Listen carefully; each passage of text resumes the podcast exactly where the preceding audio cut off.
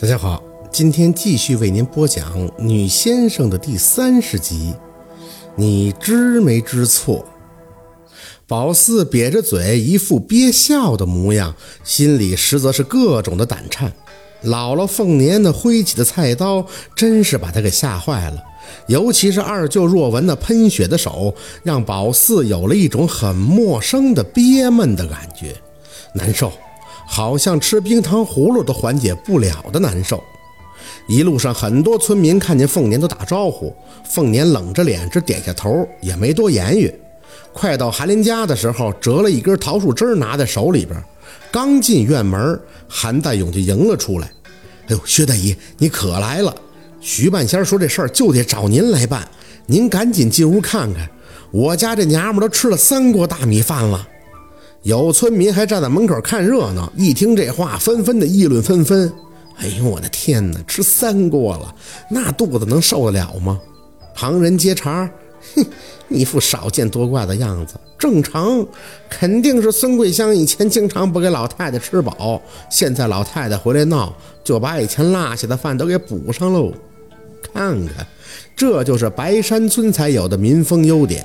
害怕归害怕，不敢凑钱儿归不敢凑钱儿，但这热闹大家都会看，而且心里啊都像明镜似的。凤年也没言语，死抓着宝四的手，跟在韩大勇身后。一进他家屋门，宝四也吓了一跳。这农村一般进屋就是厨房，当时这个孙桂香就在厨房，整个人都蹲在铁锅的大灶上，手里还抓着米饭菜叶子，用力的往嘴里塞着。妈，别吃了吧！韩大勇站在凤年的身边，炸着胆儿张了张嘴。应该是徐婆子都跟他说的明白了，所以他也知道眼前的这个不是孙桂香，而是他妈。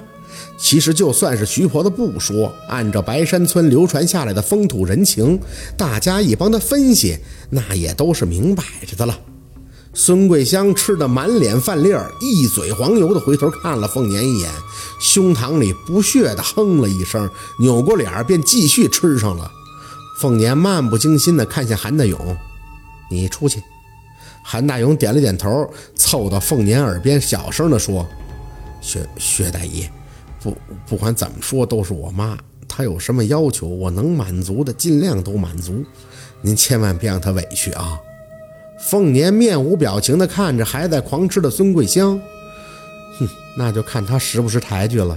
你出门把门给我关好了。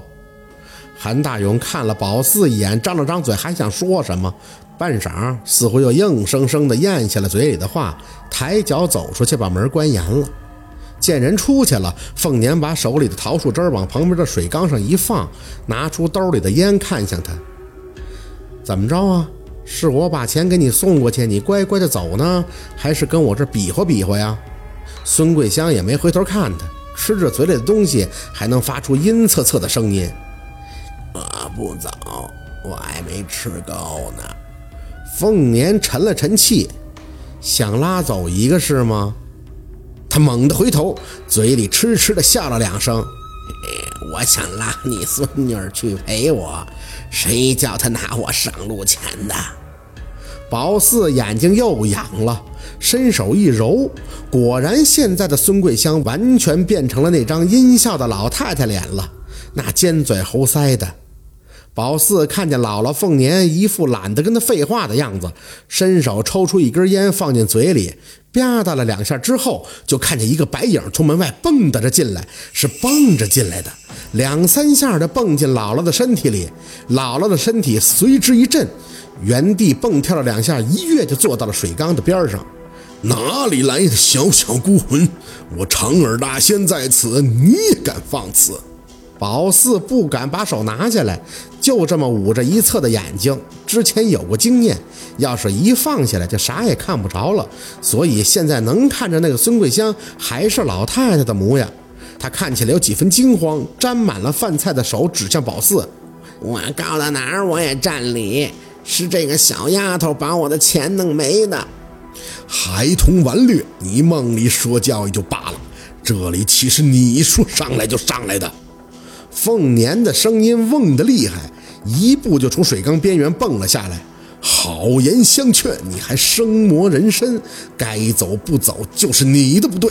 我看你就是不知道本大仙的厉害。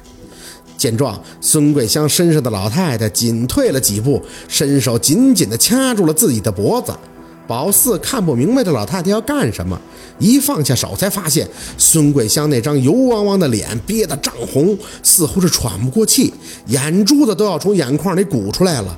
她这是要掐死自己？不对，那老太太要掐死孙桂香！放肆！当着我的面还敢害人性命，你真当你成气候了啊！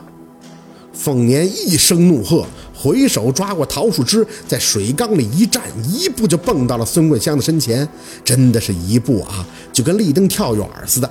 只不过凤年好像没费什么力气，落下的瞬间，一棍子就抽到了孙桂香的身上。这孙桂香疼的是嗷的一声，抬手刚要阻拦，结果凤年是一下一下抽得更加的狠辣。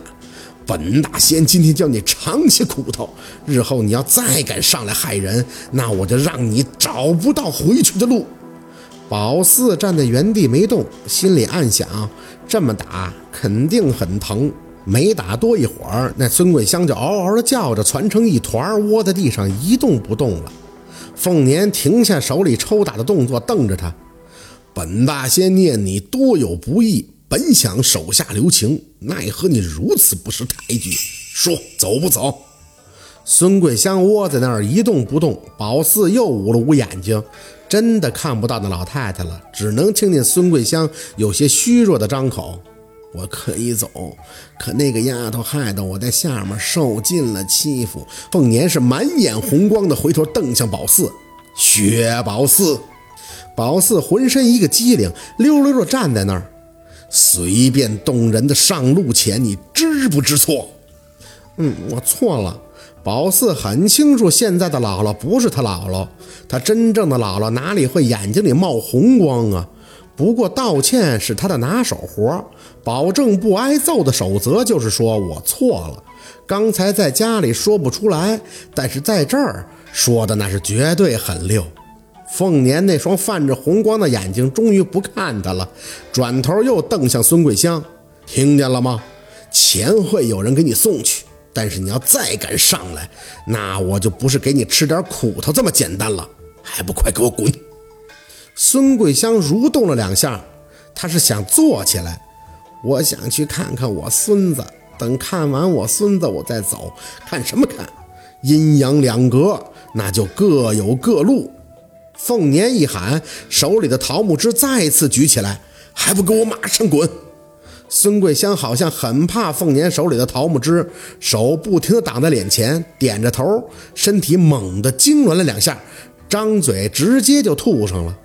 与此同时，凤年的身体也是一阵的震颤，嘴里不同的念叨着：“凤年，谢谢长耳大仙！凤年，谢谢长耳大仙！”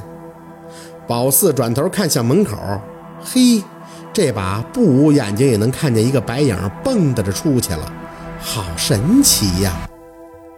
好，今天的故事就到这里了，感谢您的收听。喜欢听白好故事更加精彩，我们明天见。